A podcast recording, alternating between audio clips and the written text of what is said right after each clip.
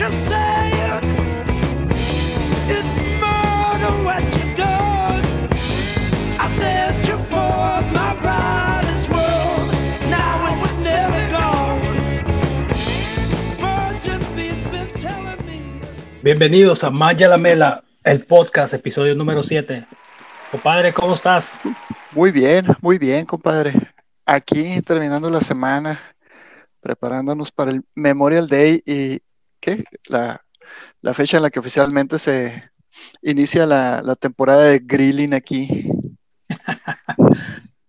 Pues yo ya he estado ah, haciendo, este, asando chingaderas por muchas semanas, pero es cierto, oficialmente, oficialmente sí se abre la temporada.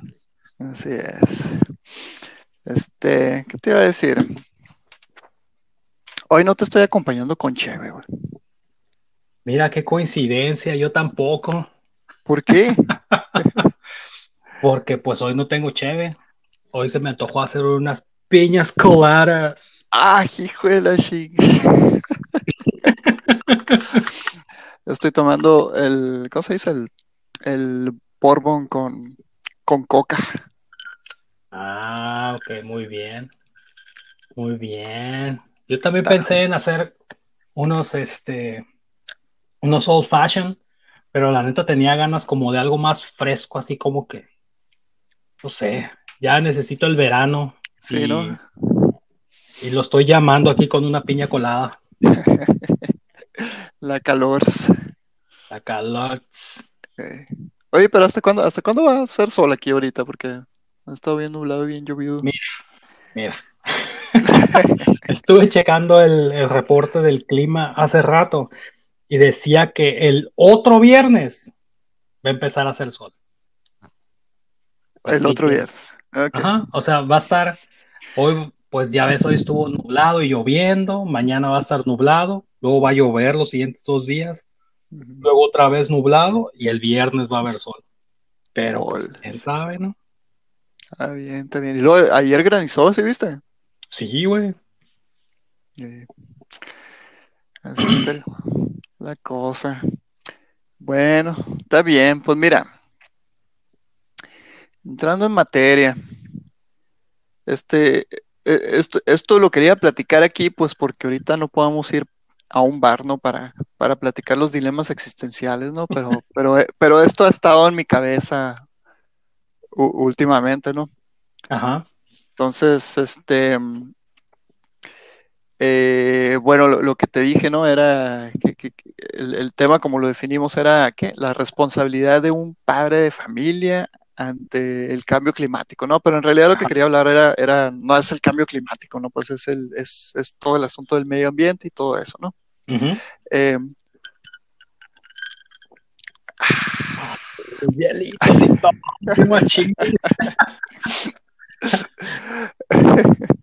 Entonces, bueno, el primero el contexto, ¿no? Eh, ahorita que lo traigo fresco porque ayer escribí un post ahí medio largo en, en- en Facebook. Eh, haz de cuenta que hace, hace como un año ahí estaba yo esperando el camión en la en Terrace. Ajá. Y, y no sé si te has fijado tú, pero así como que crece la hierbita ahí en, en medio del carril, ¿no? Este, hay- había una ramita así crecida, yo creo que tenía como un metro de, de alto ya, Ajá. y, y pues, pues estaba esperando el camión, ¿no? Así que pues no había nada más que hacer, pero pues me puse a pensar de que curado, ¿no? Que esa ramita eh, atravesó el concreto y, y, y, pues está creciendo, ¿no? Ahí está creciendo la hierba. El, el- el punto de eso es que, o sea, eso lo podemos ver en todos lados, ¿no? Pero en ese momento a mí me cayó el, el, el 20, ¿no? Que pues le- la naturaleza reclama, reclama lo que es suyo, ¿no? Ujú. Em, y ya me quedé pensando en eso, ¿no? Eh, incluso pues tomé una foto ahí de, de ese momento, ¿no? Porque pues me llamó la atención. Eh, el punto es que eh, pues ya me puse a pensar un poco más en eso y, y también ahí puse a poner, eh, me puse a poner más atención al asunto de, del, cambio climático y todo eso, y, cuáles eran las consecuencias realmente, ¿no? Entonces, el, asunto no, es así como que no, es algo romántico, ¿no? No es, no es algo nomás de, salvar a la naturaleza y, todo eso, ¿no? Digo, es, es algo que yo tengo eh, bien, ¿cómo se dice? Bien, bien inculcado o, o, o, es, o sea, la naturaleza es algo que, que, que disfruto, ¿no? Me gusta estar en la naturaleza, eh, los paisajes de aquí de Washington me dan mucha tranquilidad. Eh, me gusta acampar y todo ese tipo de cosas, ¿no? Pero, pero lo que me di cuenta es que el, el, asunto este del medio ambiente no es, no se trata nada más de, de, salvar el planeta, ¿no? En realidad no le estamos haciendo ningún favor al planeta. El, el, el lidiar con los problemas del medio ambiente tiene más que ver con, con nuestra propia subsistencia, ¿no? Nuestro, nuestro eh, digamos, man, mantener nuestro estilo de vida, el, el, tener la, seguridad que tenemos en, estos días, pues, y, y, y, básicamente no, no empezar a, a desencadenar catástrofes naturales ni, ni, catástrofes civiles, ¿no? Como pudieran ser guerras por, por, por la escasez de recursos o, o violencia en las ciudades o, o simplemente reducir ¿no? el estilo de vida que, que llevamos ahorita, ¿no? Uh -huh.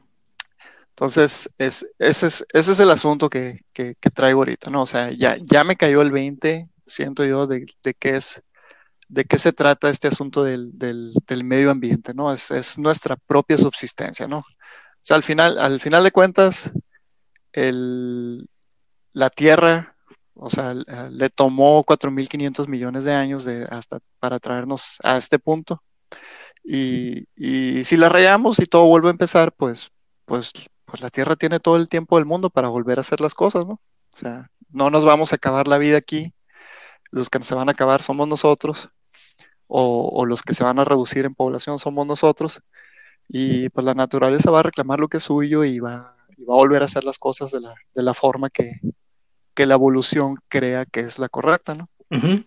Entonces, así es como lo veo ahora. Fíjate que yo, yo tengo viendo las cosas de una forma similar, porque el, o sea, yo desde hace mucho tiempo considero que el, el primer error que cometemos como humanos es pensarnos como algo externo al, al, mundo. O sea, es el primer error que cometemos en cualquier cosa, o sea, de vernos afuera de la naturaleza, como decir que, o sea, por ejemplo, lo noté mucho cuando, um, cuando a los, a los niños hablan de animales, ¿no? Y entonces yo les decía cosas como, ah, es que todos somos animales, y ellos me decían, ¿cómo? Nosotros no somos animales, ¿no? Y entonces me ponía a explicarles eh, que, a qué me refería. Y, eh, y, mi punto con todo eso es, el primer error que cometemos y por lo cual estamos en la situación en la que estamos es porque nos pensamos ajenos a la naturaleza. O sea, nosotros somos parte de ella. No hay, no hay algo donde, este, donde termine la naturaleza y empiece el humano y viceversa, pues. Porque incluso sí. las, hasta las ciudades y todo lo que hemos construido como, como civilización, técnicamente son parte de la naturaleza porque nosotros somos parte de la naturaleza. Entonces, aun cuando sean hechos por el hombre, aun cuando no se encuentren este, ahí afuera, son parte de la naturaleza. O sea, es, es como decir que, que un hormiguero no es parte de la naturaleza. Pues un hormiguero es parte de la naturaleza. O sea, lo hizo algo que es parte de la naturaleza, entonces por extensión es parte, es la misma naturaleza. Entonces eso sumado con con toda la propaganda con la que crecimos, porque al menos yo, mira, yo tengo tan presente todos los comerciales que vi en la televisión sobre reciclar, sobre cuidar el agua, es más, hasta sobre por qué el huevo es energía y agiliza tu razón. Son cosas que todavía tengo hasta el día de hoy y estoy detrás de ellos, estoy detrás de los niños, estoy detrás de todo diciendo, hey, esto se puede reciclar, hey, hay que cuidar los recursos, hey, no estén tirando el agua, hey, fíjense con esto, fíjense con lo otro. Entonces, o sea, yo por eso, por eso es que, o sea, aprecio tanto esas cosas, o sea, es como lo que siempre te he dicho que hago cuando, cuando cruzamos el puente del I-5. Para los que no están familiarizados con la zona, este, Manuel y yo vivimos hacia el norte de Seattle, en el como siguiente pueblo, eh, Seattle, ¿no? que está pegado, que se llama Shoreline. Entonces, para ir hacia Shoreline, ah, para ir hacia Seattle, vamos del norte al sur. Entonces, vamos sobre uno de los interestatales, el 5. Entonces, vamos hacia el sur y cruza una bahía grande. Bueno, no es una bahía, es unos lagos que están ahí antes de llegar directamente al, al centro de Seattle. Y, o sea, y al cruzar ese puente, a tu izquierda y a tu derecha tienes agua. Y es algo precioso todos los días verlo en la mañana. Entonces, todos los días cuando vamos para allá, cuando vamos cruzando, trato de tomarme un momento, dejar de estar haciendo lo que esté haciendo, voltear a ver al agua y agradecer que estamos rodeados de ella, porque, o sea, ya he vivido en partes en donde se ha, se ha, se ha batallado con el agua y sé lo difícil y lo valioso que es, que es, el agua. Entonces, simplemente trato de ser agradecido. Ahí dijiste un par de cosas interesantes. ¿no? La primera, pues, es, es, el concepto de vernos como algo externo a la, a la, naturaleza, ¿no? Esa, creo que esa es una forma muy fácil de, de resumir el problema, ¿no? Es este. Sí. Eh, sí, o sea, es como que eh, la naturaleza viene siendo un, un, un, un, fin, digo, perdón, un medio para, para nuestros fines y, y, así, así lo hemos visto, ¿no? Uh -huh. eh, y lo otro, el, lo que dijiste ahorita, ¿no? Del, del paisaje de, del lago Washington y el lago el Lake Union. Uh -huh. eh, por, por, una u otra forma, yo creo que aquí la gente, supongo que aquí la gente en Washington es mucho más consciente con el asunto de la naturaleza porque es, es demasiado fácil apreciarla. O sea, te asomas a, a, a la calle y pues lo que tienes son, son, son paisajes hermosos, ¿no? O sea, Uh, aunque suene cursi la palabra, pero, pero eso es, o sea, sí, sí, está, sí. Es, es, es, tan ridículo los paisajes aquí, ¿no? Entonces, eh, no, no, no hay opción más que apreciarla co como está y, y, aquí sí duele mucho más el, el, ver basura tirada en la calle, ¿no? El ver el agua sucia y, y, pero y todo eso duele mucho más. No estamos acostumbrados a verlo aquí, pero a mí me dolía igual verlo, o sea, de donde quiera que yo venía, o sea, yo, yo crecí en Michoacán y todo el tiempo me la viví quejándome de lo mismo, o sea, de cómo la gente le valía madre, este, le valía madre tirar basura, contaminar los ríos y los lagos, o sea, talar los árboles, o sea, yo sufría tanto cada año que se incendiaba el cerro allá de, de en Uruapan, el cerro de la Charanda, porque uh -huh. todos los años pasaba, todos los años pasaba y nadie hacía nada, pues, o sea, era increíble. eh, pues yo era un niño, o sea, tampoco era como que podía hacer mucho. Hey. Sí, este, bueno, o sea, la verdad es que los paisajes en Michoacán están igual de bonitos que aquí también, ¿no? Entonces, este, bueno, pero, o sea, no, no, es, no, es, no es mi punto decir que hay partes en las que no, no duele eso, ¿no? O sea, la gente, a la gente que le gusta la naturaleza en todos lados les duele, ¿no? Igual allá en Hermosillo, en el desierto, pues eh, siempre, ¿no? La basura en la carretera, en el monte, la quema de, del monte, sobre todo ahorita, por ejemplo, ha estado pasando mucho que han estado incendiando los cerros. Uh -huh. eh, no, es, no sé exactamente qué está pasando, pero, pero está pasando, ¿no? Y luego, por ejemplo, la, la, forma estándar de limpiar los terrenos allá en, en Hermosillo, los baldíos y los, y los terrenos campestres, es, es, quemando el zacate. Entonces, eh, pues obviamente para, para, para, personas como tú y yo, pues eso es, es, es una pata, un gancho al hígado, ¿no? Uh -huh. eh, pero, pero así le hace la gente, ¿no? Y es como tú dices, ¿no? Es, es algo externo, ¿no? Es, es, es eh, yo soy el dueño de este pedazo de tierra, yo vengo, yo necesito que esté limpio, esta es la, más, es la forma más fácil de limpiarlo, ¿no? Y, y, y, no hay más consecuencias más que, más que, más que mi, mi afán de ver limpio mi terreno, que limpio quiere decir este quemado y sin vida, ¿no? Uh -huh. es, es, esa es nuestra definición allá, pero, pero es algo meramente cultural, pero así, así es como lo hacemos, ¿no? Entonces, eh, bueno, en, en, una, en, mucha gente del mundo ya se está moviendo en otra dirección, ¿no? De hecho, pues yo lo veo ahí en, mi feed de Facebook, ya también pues las nuevas generaciones están un poco más conscientes, hay un montón de grupos moviéndose en la otra dirección. Eh, las empresas son un poco más socialmente responsables y pues ya hacen, este, ¿cómo se dice?, compromisos para reducir el, el, el carbon footprint, etcétera, etcétera, etcétera, ¿no? Uh -huh. eh, pero al final de cuentas, pues nada, eso es suficiente hasta ahorita, ¿no? Está el, el, el, parámetro este que le llaman el, el overshoot day. Ajá. Que si, si, si, has escuchado de eso. No. Básicamente es un día en el año en el que nos acabamos los recursos del año, ¿no? O sea, por ejemplo, imagínate que tenemos un presupuesto de recursos naturales ah, anuales. Ah, okay. Y, y el overshoot day es el día en que se acaban esos recursos y el resto del año pues estamos generando deuda al medio ambiente, ¿no? Entonces, eh, creo que llevan un conteo de eso desde los últimos 10 años y, y, pues cada año es más temprano. Sí, claro. Entonces, ahorita, el, el, el, el año pasado el Overshoot Day fue en el 29 de julio.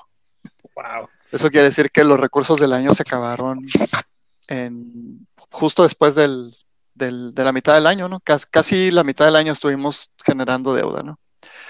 Eh, a lo mejor este año es diferente, ¿no? Por el asunto de la pandemia, ¿no? Pero, pero quién sabe, ¿no? O sea, igual va a ser una excepción. El punto es, eh,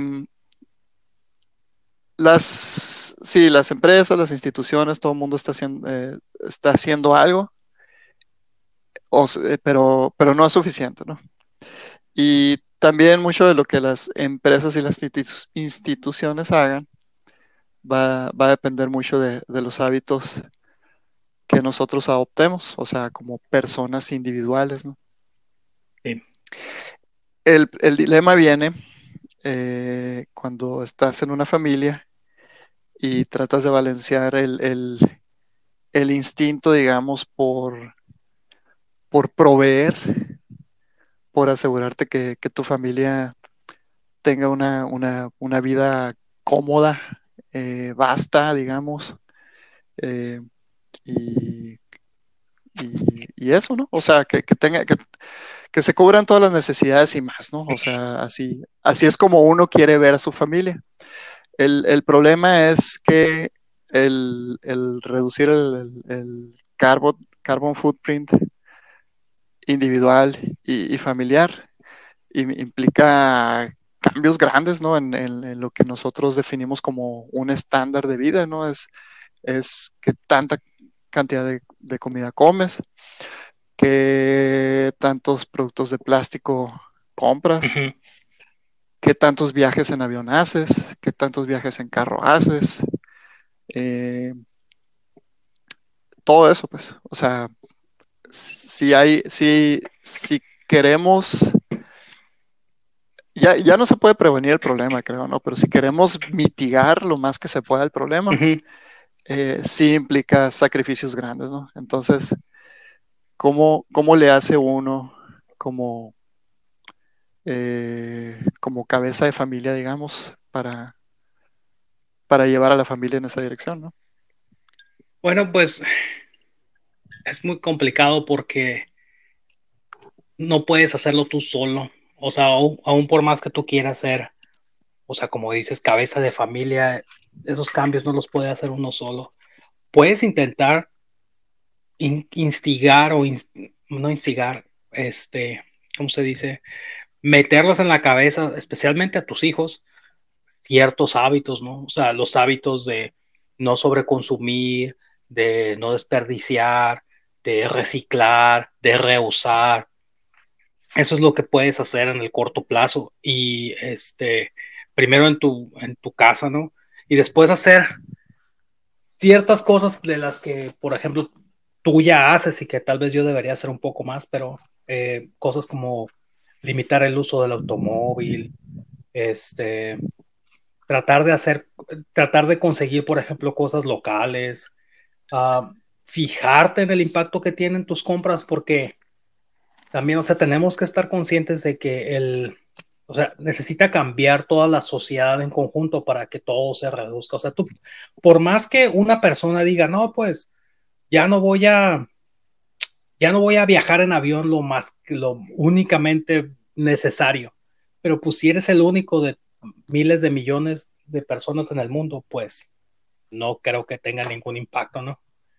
Entonces, creo yo que lo que se puede hacer es, es um, empezar a cambiar los hábitos para poder influenciar a los de tu círculo más cercano. Si es que no puedes hacer cosas, o sea, contribuir tu granito de arena en organizaciones que se dediquen específicamente a cambiar estas cosas, ¿no? Porque,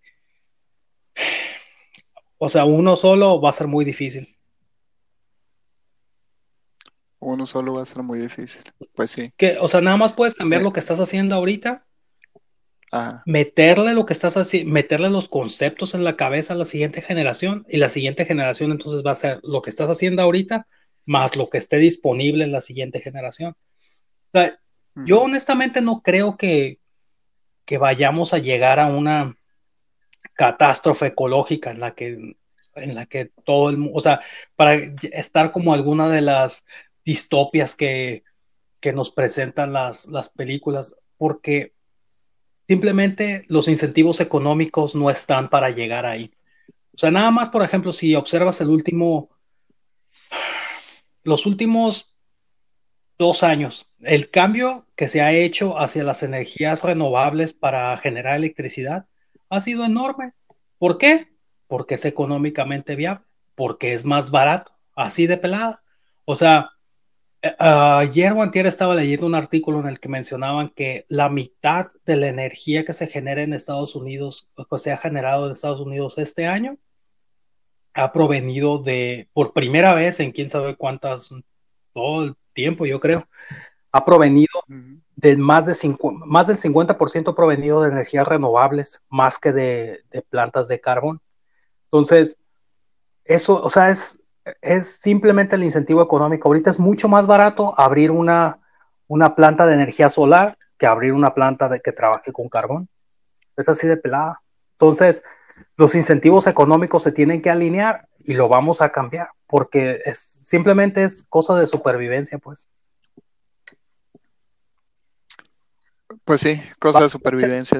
Va, va, a haber muchas víctimas, o sea, vamos a perder mucha biodiversidad, se van a extinguir muchos animales, muchas plantas, insectos, etcétera, pero le vamos a encontrar el modo, porque como tiene que ver con nuestra supervivencia, le vamos a tener que encontrar el modo, no hay de otra, ya ha pasado antes, o sea, durante la primera generación, durante la primera revolución industrial, se, o sea, se documentó también esto, o sea, hubo un spike así en cosas de contaminación y luego empezó a bajar porque empezaron a hacer las cosas más eficientes y luego volvió a subir, luego volvió a bajar, pero le vamos a encontrar el modo. Simplemente no es económicamente sustentable. Y ya nada más con ese, con ese incentivo de que es más barato hacer algo que es al mismo tiempo este, beneficioso para, para la naturaleza o para el mundo en general, la gente lo va a hacer. Es como cuando le ponen impuestos a los refrescos, güey. O sea, o a los cigarros. La gente, o sea, van a dejar de hacerlo, güey. Pues sí, sí, sí, esa, parte sí es cierto, ¿no? O sea, eh, cambios culturales como eso sí, sí han pasado, ¿no? O sea, ahora la gente toma más agua, fuma menos, etcétera, ¿no?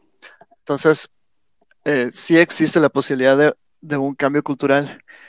Eh, a ver, explícame más de eso de, de lo que dijiste de la revolución industrial. Sí, o sea, ahorita no lo tengo completamente en la cabeza, ¿no? Pero algo que pasó al principio de la revolución industrial es que eh, empezamos a usar este carbón, o sea, el carbón era básicamente lo que se usaba para, este, ¿cómo se llama? Como la principal fuente de energía para todo durante la primera, durante la primera, o durante la revolución industrial. Entonces, el, la cantidad de contaminación estaba a cierto nivel y luego empezamos a usar carbón para todo, para las, para las calderas que a su vez se usaban para este, generar, generar vapor y el vapor que se usaba para este, hacer correr las máquinas de, las industrias, pues se fue para arriba, o sea, el consumo y la, y la contaminación, los gases, pero llega un momento en el que seguir con ese nivel de consumo simplemente no es redituable. O sea, la industria por sí mismo tiene un incentivo para ser más eficiente. Entonces, ¿qué significa ser más eficiente en ese, en ese contexto? Pues consumir menos carbón, hacer más con menos. Entonces el incentivo, es, el incentivo económico está ahí. Entonces primero se dispara y luego baja. Lo mismo sucedió con los, con los, este, con los vehículos de combustión interna. O sea, compara un motor de cuatro cilindros ahorita de, por ejemplo, el carro de nosotros es 1.6, es cuatro cilindros, es, turbocargado. Esta madre genera más, más este, caballos de fuerza que un V8 del, de los 70 pues, y consume una fracción de la gasolina que, que consumían esos. Entonces, el incentivo está ahí, pues. ¿Me explico? Sí, sí, sí te explicas. Eh, sí tiene sentido. Em, nomás estoy tratando de razonar si no es un... O sea, si, si tenerle confianza a, eso pudiera ser un, un- poco peligroso, ¿no? O sea, el, el- simplemente sentir la tranquilidad de que, de que las cosas se puedan arreglar por sí mismas porque, porque así funciona la economía o así funciona la, la, la naturaleza humana, ¿no? Digo, después de todo también hem- hemos tenido, pues, amenazas anteriores, ¿no? Como el, el, el hoyo de la capa de, de ozono o, o contaminación extrema en, en ciertas ciudades y pues de alguna forma han podido mitigar esas amenazas. ¿no? Entonces a lo mejor pasa lo, pasa lo mismo con esto, ¿no? Sí, pero, Eh, o sea, no es nada más, no es dejarlo, porque eso nunca ha pasado, ¿no? O sea, yo lo que estoy diciendo es que hay un incentivo ahí, pero también uno tiene que hacer su parte. O sea, el, por ejemplo, yo sé que en, en algún momento que mi incentivo económico para comprar este, cosas locales es el, el promover la economía local, por citar un ejemplo, ¿no? Que eso para mí es, bueno, o sea, ese incentivo, ese incentivo es un incentivo egoísta, porque yo sé si promuevo la, la economía local, pues es bueno para mí porque la economía se va a seguir moviendo. Entonces, no puedes en, en ese mismo aspecto, trasladándolo al, a cuestiones este, de conservación, tienes que hacer algo. O sea, no puedes no hacer nada. O sea, la presión también está por parte de los consumidores. O sea, tú como consumidor no solo quieres, o sea, la industria por sí misma tiene un incentivo para ser más eficiente, pero tú como consumidor tienes un incentivo también, en este caso, el simplemente querer que las cosas sean menos contaminantes. Entonces tú pasas esa presión como incentivo a la industria y la industria a su vez va a empezar a generar productos de acuerdo a lo que tú quieres consumir. Si tú optas por decir, ah, ¿sabes qué? Que eso es algo que también puedes hacer aquí en Estados Unidos que no puedes hacer en México. Puedes decidir, ah, ¿sabes qué? Me voy a cambiar de compañía eléctrica porque esta compañía eléctrica genera toda su energía de recursos renovables si la gente, si, la, si, la, si tú te cambias nada más por, porque quieres tener energía de, un, de una compañía que la genera de forma renovable, a lo mejor vas a pagar un poquito más, pero la otra compañía que, lo, que no produce de forma renovable lo va a notar y entonces va a tener otro incentivo para decir, ah, bueno, tenemos que empezar a hacer eso porque estamos perdiendo clientes. La cosa es que se tienen, mi punto con todo esto es que los incentivos se tienen que alinear. Los incentivos están ahí, pero se tienen que alinear y eso eventualmente pasa. Ok. Sí, estoy, estoy, estoy tratando de digerir eso, ¿no? O sea, el, asunto, el- lo que estás diciendo tú de los incentivos, yo lo interpreto como, como un, un- un motivación, una motivación, digamos, para, para, para la gente para, para cambiar los hábitos, ¿no? Entonces, eh, bueno, tú, tú los ejemplos que estás dando son, son a nivel industria o institución, ¿no? Eh, creo que algo, algo que hay que resaltar aquí es que no es, no se trata, yo creo que la solución al problema este, hasta donde he leído, no se trata nada más de hacer las cosas más eficientes. O sea, haciendo las cosas eficientes eh, sí resolvemos parte del Ajá. problema, pero creo que más bien el, el- el- el problema más grande es que a medida que hacemos las cosas más eficientes, también nos damos permiso de consumir más. Entonces, por ejemplo, si producimos más ganado, pues la gente come más carne, ¿no? Si producimos más huevos, la gente eh, come más Sí, huevos. Eh, si las, si las cosechas son más grandes, pues ahora tenemos juguitos para todo, ¿no? Eh, si ahora es barato producir plástico, pues embotellamos el agua, ¿no? En, en- en botellas de, de menos de 500 mililitros, ¿no?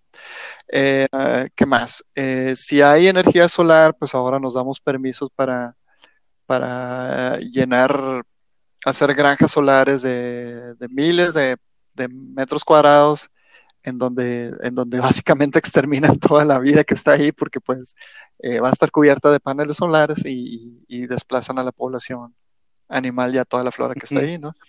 Entonces, eh, cada, cada mejora que, que le hacemos a nuestra eficiencia eh, es, es un poco menos dañina que la anterior, pero casi siempre compensamos con mayor consumo. Entonces, incluso si, si, si terminamos generando un montón de tecnología renovable, por ejemplo, eh, hidroeléctricas, granjas solares, ese tipo de cosas, o sea, el, reemplazar todas las, estaciones eléctricas que, funcionan a, base de carbón o de, petróleo o de lo que sea, eh, va, va a tener, va a tener su propio offset e- ecológico, ¿no? O sea, la producción de celdas solares, es un montón de, de cosas que van involucradas ahí. Eh, como te digo, ¿no? La, construcción de esas estaciones también es, es- lleva impacto ecológico. Eh, hay mucho, hay mucho debate todavía con el asunto de los, de la energía eólica. Eh, pues los ríos y, y todo eso también se ven afectadas con las, con las hidroeléctricas, ¿no? O sea, todo tiene su impacto, pues. No, no hay, no hay nada gratis, no hay nada totalmente renovable, ¿no? Entonces, el, a medida que nos volvemos eficientes, también tenemos que adoptar una actitud de, de- de menos consumo, ¿no? En, en todo lo que hacemos, ¿no? Eh, la parte que quiero rescatar de todo lo que dijiste es el, el asunto del incentivo. ¿no? Eh, sí existe un incentivo para consumir menos, ¿no? Eh, hay muchos, de hecho, pero no, no los hemos adoptado o, o no los vemos o, o nadie nos los ha vendido, ¿no? Eh, el, el primero que tocaste fue el incentivo económico, ¿no? Entonces, al, al consumir menos, eh, gastas menos, ¿no? Así, fácil, derechito, ¿no? Entonces, si tú, si tú gastas menos, eh, al, al, ¿cómo se dice? Al tener, me- al, hacer que te rinda más el dinero, tener menos deuda, eh, con, con eso básicamente estás comprando tu propio tiempo, ¿no? Estás comprando tu, tu propia libertad, ¿no? Ese, ese es otro tema mucho más largo, pero, pero así es como funciona, ¿no? Y, y es, y es difícil de que la gente lo vea así, ¿no? O sea, cada vez que la gente gasta el 15-20% de su salario en comprar ropa nueva, que no necesita tal vez, o en comprar una televisión, o en cambiar su teléfono celular que todavía funciona. Eh, básicamente lo que están haciendo es, es- es- es- no, no solo siguen aumentando su, su, su huella en el medio ambiente, sino que también están regalando su tiempo ¿no? a, a- a- a- a otras empresas. ¿no? Eh, ¿Qué más? Paréntesis. El- Si no les queda claro cómo la Sí. economía en realidad funciona con tiempo, que vean la película de In Time con el Justin Timberlake. El vato actúa horrible, pero el concepto está bien chingón. Véanla, aunque sea una vez. La película no es muy buena, pero el concepto es muy bueno. Debieron haberlo explotado mejor. Cierro paréntesis. eh, es cierto, ya. Muy muy bien. Este, no recordaba esa película. a mí sí me gustó. Y a mí sí me gusta como actúa el Justin Timberlake, pero es cierto que son. no importa, continúa. Anyways, este. El, el otro asunto es. eh, eh, hasta donde he leído ya van varios, eh, varios artículos que asocian también la depresión con la. con la. con la abundancia. Bueno, no necesariamente con la abundancia, pero sí, sí con el. con el afán de querer resolver todos los problemas eh, emocionales a través de bienes materiales, ¿no? Entonces, eh, todo el, el, tratamiento básico de la depresión vuelve, vuelve a las raíces, ¿no? Haz ejercicio, visita a tu familia, establece relaciones significativas, eh, etcétera, etcétera, etcétera, ¿no? Entonces, eh, todo empuja siempre a que, a que el consumir menos eh, tiende, tiende a, a, ser una persona más feliz. O sea, el tener la libertad de poder consumir lo que quieras, pero por decisión propia consumir menos, creo que es una de las cosas que puede hacer más feliz a una persona. El, luego, la otra, el otro asunto es eh, nuestra percepción distorsionada de lo que es la abundancia, ¿no? Eh, ahorita, ahorita vivimos en tiempos de mucha abundancia, ¿no? Pero nuestro concepto de abundancia realmente es, un exceso en todo, ¿no? Eh, entonces, por ejemplo, muy a mi pesar, eh, si comemos carne todos los días, es algo, es algo que podemos hacer, pero probablemente sea un exceso, ¿no? En estos días. y, y pensar, por ejemplo, en que una familia va a comer un día un plato de arroz y frijoles, digamos. Es, es, como una escena de, una familia que está batallando, ¿no? Económicamente, o es, o es una familia que está deprivada, ¿no? Que tiene, porque no conocen la morisqueta, güey. La morisqueta es lo mejor, güey. Son arroz y frijoles. ¡Ándale! A eso iba, vato. O sea que un plato de arroz y frijoles puede representar un, grado de abundancia tremendo. O sea, puede ser un manjar esa onda si lo ves con, los ojos adecuados, ¿no? O, si lo hace tu mamá. No, sí, mira, yo entiendo exactamente el punto que, dices ahí, pero es, siento yo que todo eso va a empezar a cambiar. Uno, porque ahorita estamos hablando de ello. Entonces, tú y yo, estos pensamientos se los vamos a transmitir a la siguiente generación. Y dos, porque creo que nosotros estamos todavía viviendo el remanente de la forma de pensar de los baby boomers. O sea, la generación antes de los baby boomers, la que vivió la Segunda Guerra Mundial, no veía las cosas como las vemos nosotros. O sea, era completamente diferente. Y luego llegaron, llegó esta generación y la forma de entender el éxito y la abundancia cambió, cambió radicalmente. O sea, yo he leído cosas sobre cómo, por ejemplo, otra vez para citar un ejemplo, porque esto sucede todavía en México, ¿no? En México todavía comemos mucha, mucha carne de órganos, pues, o sea, comemos mucho hígado, panza, lengua, cosas así. Pero aquí en Estados Unidos no se come eso. Pero antes de la Segunda Guerra Mundial sí lo comían. Entonces, después de eso hubo un cambio cultural y ya la carne de órganos, guácala. Pero el, mi punto con todo eso es que hubo un momento en que las cosas cambiaron. Y creo que, eh, o sea, creo que como todo sucede, nos vamos a dar cuenta de los errores de esa forma en la que hemos, de la que hemos estado pensando y vamos a empezar a, pues, endoctrinar, a pasar esa forma, esos, esa nueva forma de pensar a las siguientes generaciones y poco a poco las cosas van a cambiar. Esperemos que nuestros esfuerzos no hagan que, que ese cambio llegue demasiado tarde, pero cambiar culturas toma, aun cuando geológicamente es algo súper, súper rápido, o sea, todos quisiéramos que pasara de un día para otro y pues no se puede. Va a tomar generaciones. Sí. Y, deja tú, ¿no? O sea, esos cambios culturales funcionan como, como una ola, ¿no? por ejemplo, pues como dijiste, ¿no? Aquí en Estados Unidos, pues ya en, al menos en algunas regiones otra vez, como aquí en Washington, la gente es muy consciente con el asunto de la naturaleza y el consumo, eh, pero es, esa mentalidad de los baby boomers que tú dijiste es, algo que ahorita está muy, muy, muy arraigado eh, allá en, Hermosillo, ¿no? O sea, allá en Hermosillo es así como vemos la, la, abundancia, pues es el, el buscar la, la casa grande, tener dos carros, comer carne todos los días, eh, etcétera, etcétera, etcétera, ¿no? Y eso es porque, porque volteamos a ver a los países del, primer mundo y así es como habían estado haciendo las cosas. Y obviamente, pues todos quieren eso, ¿no? Todos quieren vivir ese, ese nivel de abundancia, ese nivel de comodidad. Y eso es lo que están haciendo, ¿no? Y probablemente lo mismo pasa en, en, en otros países emergentes como pues la India, si tú quieres, o todos los países de Latinoamérica. Eh, y, va a tomar, o sea, cuando, cuando los países de primer mundo empiezan a inclinar la balanza en una dirección, los países del tercer mundo apenas van a estar en, donde estamos ahorita nosotros, ¿no?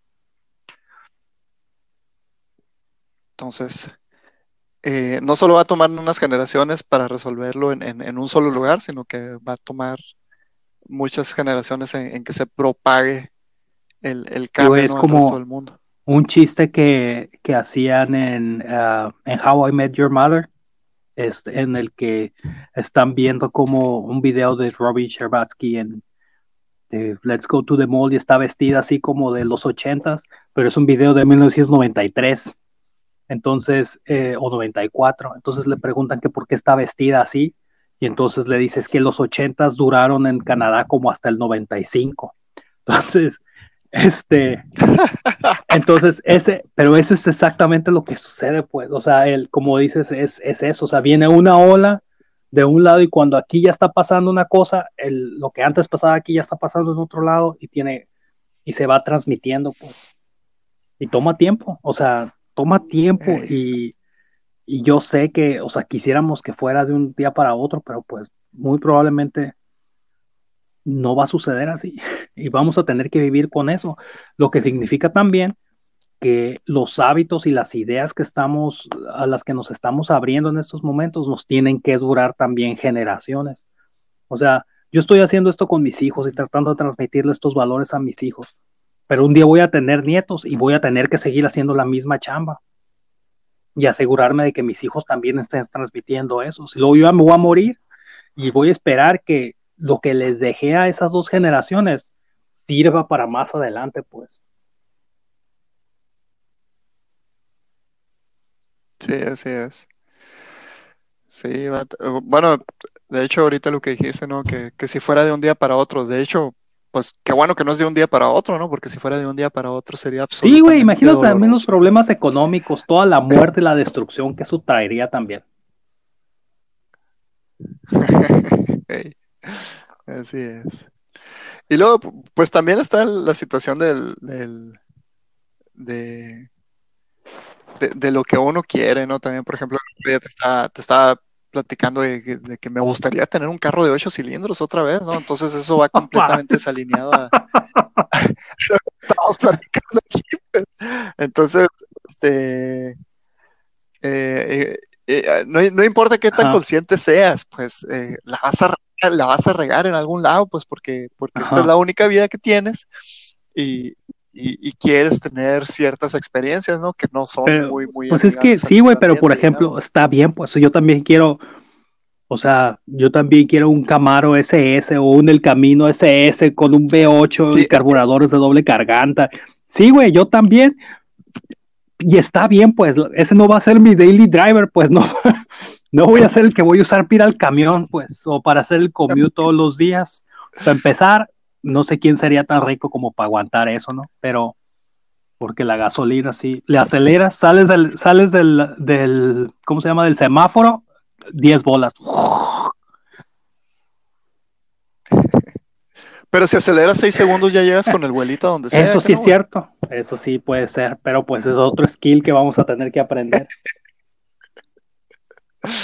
Eh, es que la neta, güey, todo el mundo debería tener un pickup. güey, cállate quiero un pickup, pero no quiero vender ya el que ya me quiero quedar con este mucho rato, güey, ya, ya, párale. Estaba viendo que van a hacer una un pues modelo Raptor de la ¿cómo se llama? del, del pickup este chiquito de Ford de la de la Ranger. Se ve bien fregón, güey. Bien, bien chingón y me gustaría uno de esos, pero no. no. Sí, no, no, no voy a comprar otro carro, ya, párale, ya. Apenas voy a terminar de pagar este, ya, dame chance. Déjame respirar. Ay, ahorita te van a llamar los de la agencia. Deja tú, vas a ver, a ti te van a estar apareciendo pinches este, comerciales en Facebook, hay anuncios de, ah, la nueva Power Ranger Raptor. Es cierto, no lo dudo. Te voy, te voy, te voy a. Sí, el primer anuncio que me, que me aparezca. Sí, va a ser en, los avisar, siguientes días, güey, vas a ver. la neta. No manches. Ay, ay, ay. Sí, pues este es, este, este es el asunto con, con el, el. Bueno, este. El, el siguiente. Bueno, ¿sabes qué? Deja- Déjame, déjame sacarme algo aquí de, del- algo, un pendiente, ¿no? La, la, la agenda políticamente correcta, ¿no? Porque Ándale, pues. Empecé, la, la plática con el punto de, de, de, de qué hace uno como cabeza de familia, ¿no? Y eso pues no quiere decir que, que, que yo mande la casa, ¿no? De hecho, este, Lejos de eso, compadre, a- aquí se lejos de toma, eso. pues, No, pero, pero tampoco digas di- lejos que eso, porque luego pues dice la Karina que, que yo doy, doy la impresión de que, de que ella me manda y no es cierto. No, no es cierto, yo mando aquí. A mí no me da vergüenza decirlo, güey. Yo no, yo sí. Yo soy bien mandilón, güey. Está bien. Mi vida es más fácil así, güey. ¿Está bien? La disfruto más, me cae. Pues sí. Bueno, el punto, el punto a lo que quería aclarar es este, ¿cómo se dice? Eh, digo, estas decisiones y este, y, y este empuje en esa dirección, yo creo que, que involucra a toda la familia, ¿no? Eh, pero al menos nuestra familia, como funciona, es, es, es cada uno tiene, tiene un rol. Eh, eh, a, riesgo de, sonar anticuado, ¿no? Pero no, no es ese tipo de roles, no es así como que en, en mi caso, siento yo que, que la familia aquí, mi familia funciona así como que yo me encargo de, de los proyectos a futuro y, y y la Karina se, se encarga de que cada día cuente, ¿no? O sea, ella, ella básicamente se, se- encarga de que, de que el día al día funcione bien y que todos produzcamos una memoria bonita de, de día, mientras yo me encargo de, de- los proyectos a largo plazo, ¿no? Y de, y y cómo cambian las cosas cada año, ¿no? Eh, así siento que ha funcionado, ¿no? Eh, aparte de, digamos, correr la, la familia así como si fuera una, una empresa, ¿no? Entonces, digamos, en ese sentido, a lo mejor yo sería el, el CEO y la Karina es el board. Entonces, yo puedo tener mis propuestas, pero pues la Karina tiene que aprobarlas, ¿no? Este, No hables de board, Al- me algo pongo así, ¿no? nervioso. entonces, eh, ¡No! estás despedido. Entonces, ese es el dilema, ¿no? Este, este tipo de propuestas tienen que empezar en, en algún lado de la familia. Y, y- yo ahorita quería, quería sacarme la, eh, pues no, no quería sacarme la espina, no, pero quería rebotar las ideas, ¿no? De, de- de cuál es mi papel en, en todo esto, ¿no? Como, como CEO de la familia, digamos. Em, entonces, bueno, ya, ya saqué la, la agenda políticamente correcta, ¿no? Y, y- y si está mal, pues me vale madre, ni modo, ok, soy, soy el No está fashion. mal, güey. O sea, ah, eso, eso Este- también va a ser otra plática de otro día, pero no está mal. O sea, todos tenemos roles, güey. No todos podemos hacerlo todo. O sea, es así de pelada.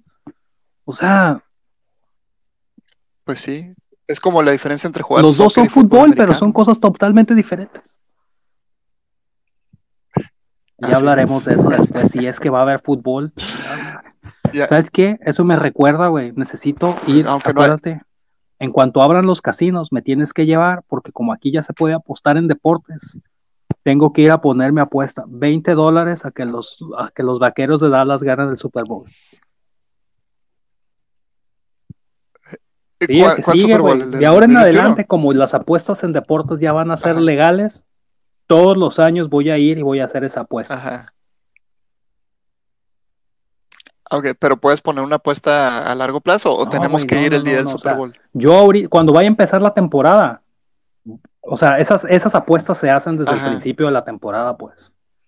Entonces tú puedes ir y decir, Ah, en el momento en que la hagan, o sea, no sé dónde va a estar, o sea, cómo van a estar pues las, ¿cómo se dice? Ni siquiera sé la terminología de las apuestas, pero, o sea, cómo paga la apuesta, la línea, esa madre va, va a estar cambiando durante el año, pero, o sea, quiero hacer que sea un ritual, ir al principio de la temporada, poner mi apuesta y que sea mi token de buena suerte, güey.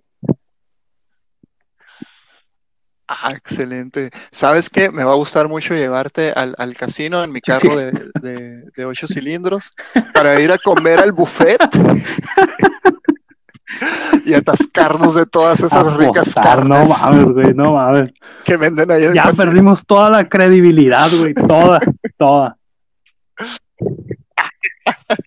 Es que, güey, el no. ese, güey, neta, chinga. Te digo, Ay, no. Ok, pues, ok, está bien. es que, es que ese, ese tipo de hedonismo es difícil de dejar, güey. Así como, por ejemplo, eh, lo, lo otro que pienso mucho es, este, o sea, yo podría vivir en una vida primitiva, güey, excepto por el hecho de que me gusta bañarme con agua caliente. Es, sí, sí, sí entiendo. Eh, yo, yo creo que esa es, esa es mi necesidad primaria, ¿no? Lo demás yo creo que podría estar dispuesto a, a cazar venados y asarlos y todo eso y, y recolectar moras, ¿no? Pero Sabes que yo ahora ya sin las bibliotecas, güey, no puedo vivir ya sin las bibliotecas, güey. He estado pensando de cuántas veces hemos dicho así de, no, yo le digo a la Yadira, ¿no? De que yo podría vivir en una, en una cabaña mientras, siempre y cuando, en medio del bosque, siempre y cuando tenga internet. Y sí, cierto. Pero ahora que lo pienso mejor, las bibliotecas, güey, las bibliotecas es lo que ya no puedo. Pero sí te entiendo, yo también necesito el agua caliente. Puedes tener un calentador solar, compadre, sí sabes. ¿Ya tenías uno que no? pues sí, Ajá. ¿No tuviste uno de esos calentador en, solar, no, no tenía. este, en San Pedro? En San Pedro, ¿no? Pero debía haberlo tenido. Es que la, la Sí. verdad es que todo debería ser solar Yo allá. sí, güey. Todo el tiempo que estuve en, en Hermosillo, o sea, yo en el verano, güey, yo siempre me baño con agua caliente porque pues así me gusta a mí también. Pero en el verano me encantaba porque pues me duraba más el gas, güey, nomás le abría el agua y ya.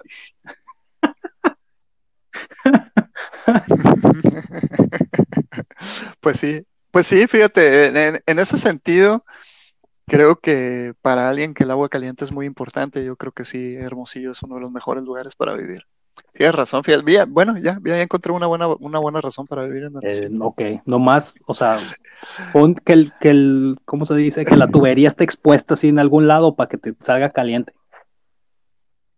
Sí, Caliente, caliente, caliente. Eh, hoy luego también existe la, la, la energía térmica, ¿eh? Están haciendo un montón de, de experimentos con esa onda, esa, esa, esa, sí, es- esa tecnología está curada, sí, ¿eh? tal cual.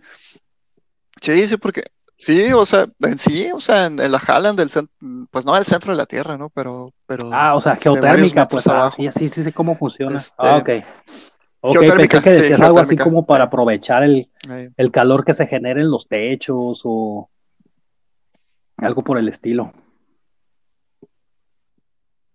Sí, sí.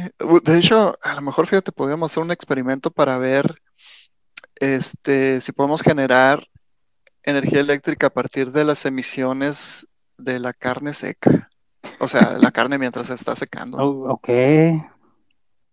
A lo mejor encontr- encontramos que la producción de machaca es muy buen, muy buena forma de generar energía eléctrica. ok. Vendido.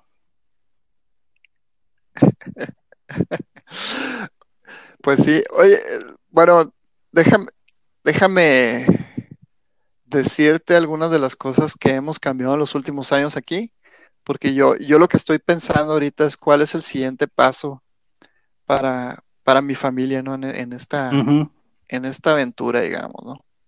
Eh, eh, yo creo que uno de los cambios más grandes que hemos hecho es el asunto de la comida. Eh, aquí comíamos este, comíamos un chingo. Comíamos Punto. un chingo. Eh, pero, o sea, eh, eh, comí- comíamos comida nueva todos los días. pues, o sea, ben- bendita mi esposa, eh, tan hacendosa y, y linda ella, siempre nos tenía comida fresca todos los días, recién hechecita y, y en porciones abundantes, ¿no? Eh, y en los últimos tres años es- eso ha cambiado, eh, pero, pero fue, ¿cómo se dice? Fue, fue un proceso, ¿no? Fue un proceso. Eh, no, no fue nomás como decir, ah, sí, creo que deberíamos de comer menos, ¿no? Sino como que eh, fue un, un, proceso empujando en la dirección de que, mira, estamos tirando toda esta comida y toda esta comida es deliciosa. ¿Por qué no comemos la misma comida varios días? Eh, entonces, eso, cosas como esas representan un, shock cultural en, muchos sentidos, ¿no?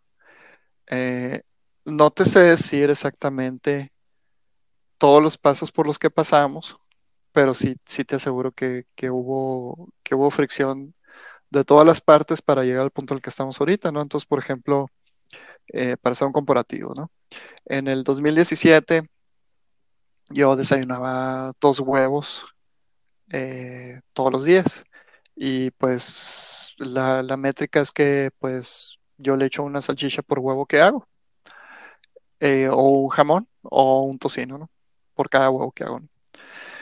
el día de hoy, pues ya yo desayuno un huevo y en la mañana, pues lo que hago son tres huevos con una sola salchicha y toda la familia desayuna. Entonces, eso es como un tercio, yo creo. Uh -huh. O al menos es la mitad, ¿no? De lo que, de lo que desayunábamos antes, ¿no? Eh, igual con la comida, ¿no? La Karina, pues cocinaba, cocinaba un montón, ¿no? Pasaba mucho tiempo en la, en la cocina.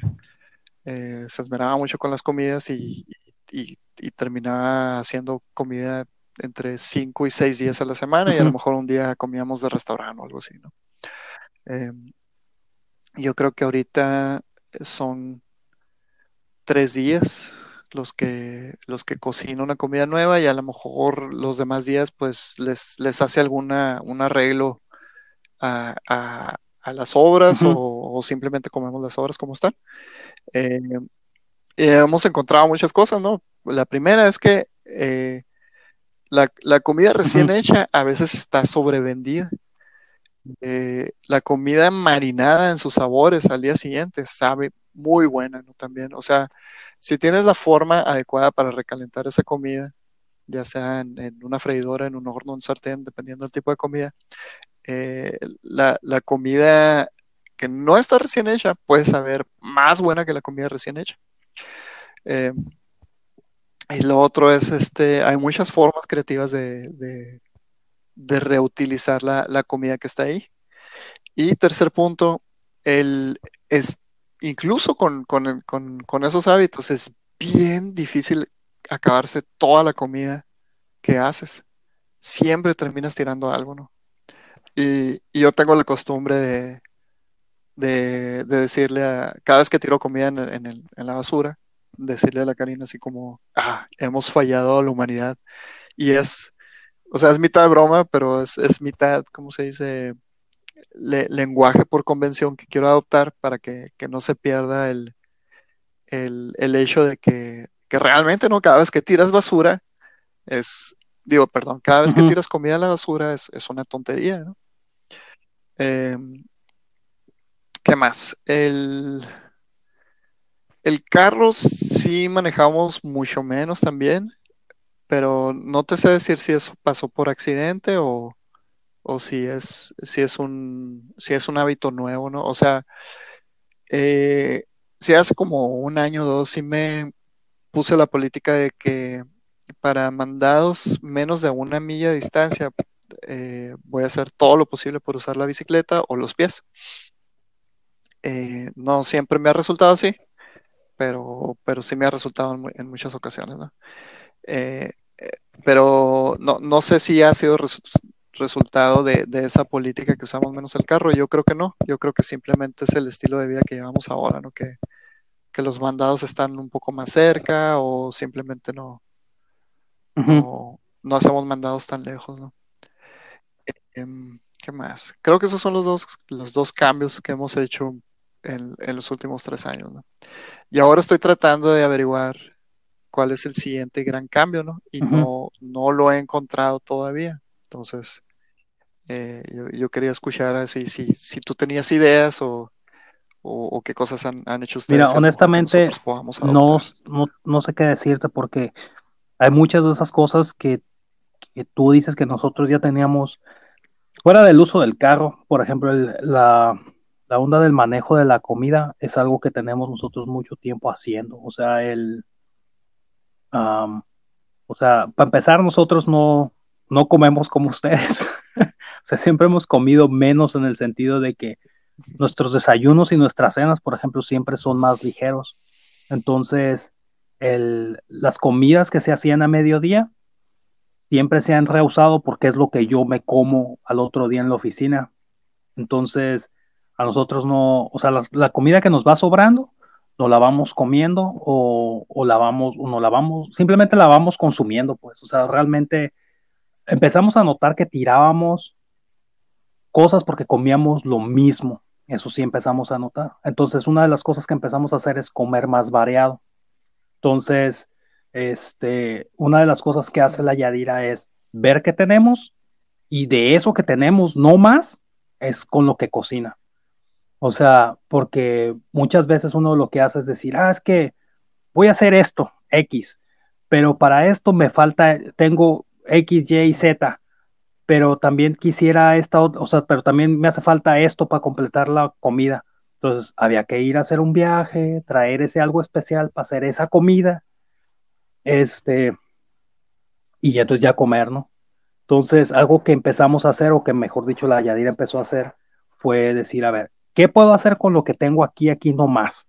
Esto, ah, bueno, eso vamos a comer, para no tener que hacer, para consumir todo lo que tenemos, todo lo que hayamos comprado.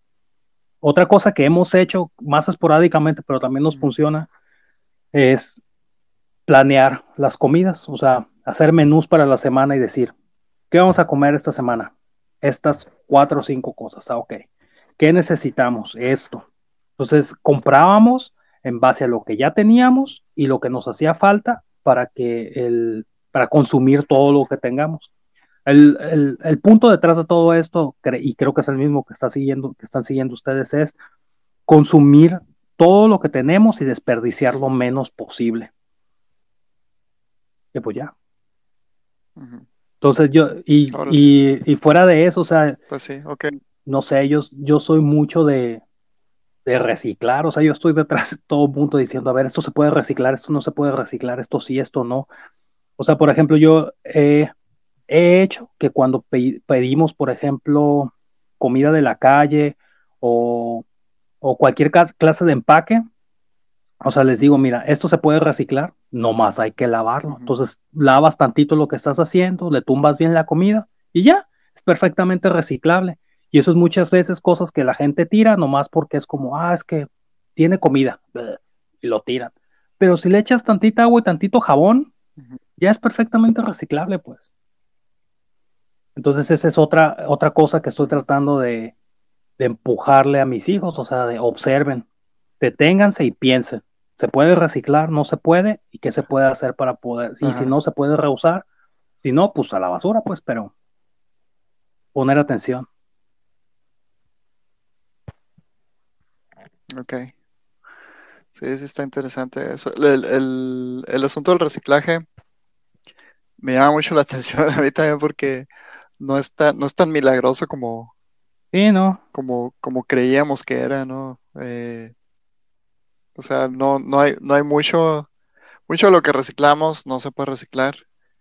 Eh, los requerimientos que se ocupan para que algo sea reciclable son muy estrictos, no todo el plástico se puede reciclar tampoco.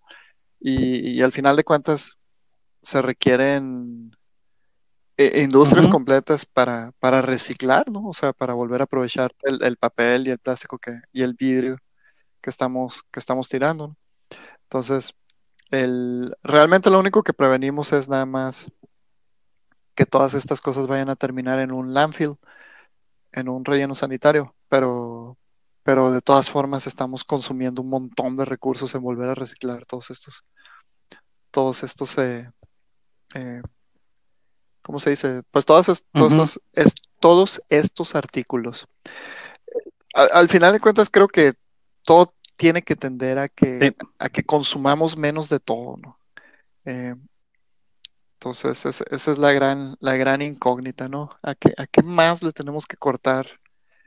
Eh, porque, porque tenemos que hacer un pequeño cambio todos los meses o todos los años para, para, para poder, ¿cómo se dice?, detener esta bola de nieve, ¿no? Porque de otra forma, si estamos esperando a, a que, a que alguien nos haga adoptar los hábitos que tenemos que tener, o un número uno va a ser muy Pues doloroso. no se diga más, compadre. Hay que empezar a, a tomar caguamas porque pues son recipientes más grandes me- y son de vidrio, son 100% reciclables. Y son de vidrio.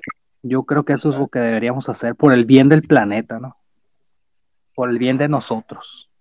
Así es. Y luego el vidrio, pues es, Ajá. en realidad es arena, así que es Perfectamente. perfectamente biodegradable, ¿no?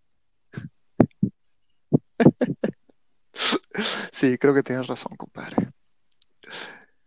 En fin, este, bueno, pues eso, eso fue, ese, ese es el, el- el dilema con el que he estado lidiando. Eh, no creo que tenga una respuesta todavía, Gracias, pero, compadre. pero Pues te voy a mantener esperando el reporte, el update. El, el update, ok, le voy a seguir buscando. Este, pero es, No, es interesante. pues, Yo creo que nunca bueno, habíamos platicado no de esto, ¿verdad? no- Así de, de no este bajo la, la sombrilla del, de la ecología, pero sí hemos hablado acerca del desperdicio y el consumo de comida en particular. Sí, eso sí, eso sí. Así es. Está bien. Y en temas más felices, No ¿qué vas a hacer este fin de estoy semana? pensando, necesito ir al Double D a ver si me compro un, unos steakones o unas salchichitas o a ver qué, porque pues va a llover el pinche domingo, güey, necesita ser mañana, así que vamos a ver. Vato, si no puedes No, hacerlo bajo no, la lluvia. Ya, please. O sea, no es que me vaya, no me va a detener, pero pues tampoco me quiero estar mojando, güey.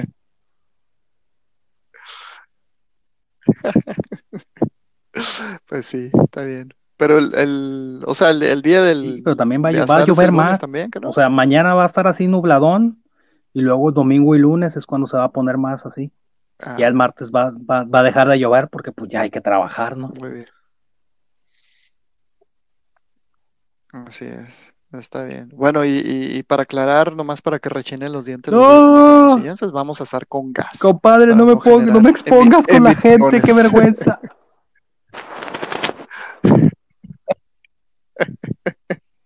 Sé, Van a quitar tus nomás papeles de nótese, no es mi culpa, no se puede aquí en mi, mi, ¿cómo se dice? Mi contrato de arrendamiento no me deja asar con carbón aquí donde estoy yo, así que. Pero ayer hice unas, hice unas hamburguesas Sí, y me quedaron tan buenas. Sí. Y las hice en el asador. Neta. Es que desde que tengo, eso sí, oh, nótense, Las- toda nuestra audiencia, nótese esto, por favor. El asador de gas, mucho más conveniente, eso sí. Entonces, en cualquier momento es como, quiero asar, salgo y aso. O sea, ayer, por ejemplo, hice unas hamburguesas. Y, o sea, todo el proceso desde preparar la carne hasta terminar de comer me tomó 45 minutos. O sea, eso es algo que no hubiera podido hacer. Entonces, eso lo pude hacer en el rato que me, me, sal- me paré de estar, de, de estar trabajando a comer, pues. Entonces, la conveniencia es importante. Eh, Casi, güey. así es. Es casi como prender la estufa, ¿no? Oye, también necesitamos discutir si no nos estamos volviendo menos hombres cálmate, para bueno, usar el asador de, cálmate. de gas. güey. O sea, todavía sé usar un asador de, de carbón, güey. Oye, Pero pues, claro que estoy seguro. ¿estás seguro? ¿Estás seguro que puedes prender- ¿Estás seguro que puedes Ah, prender el pues así asador la de prendo carbón yo la- siempre. Yo la nunca he tenido una chimenea como tú.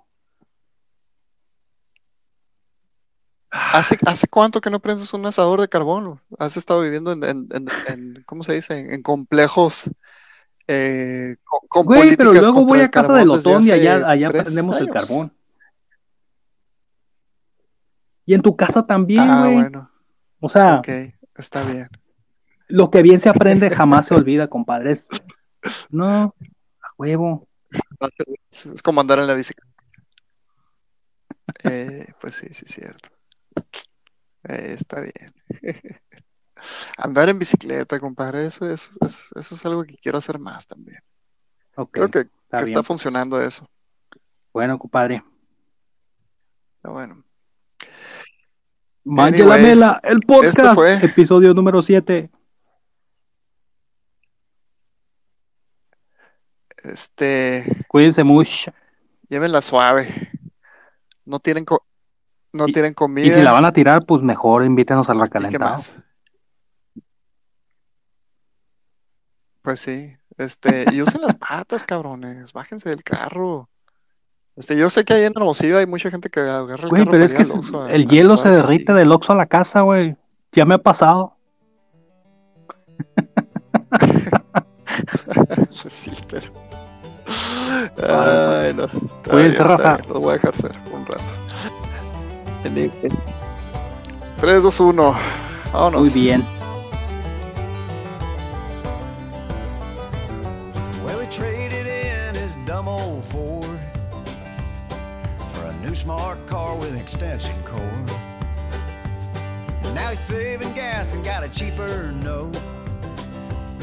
But he's got no way to haul his boat.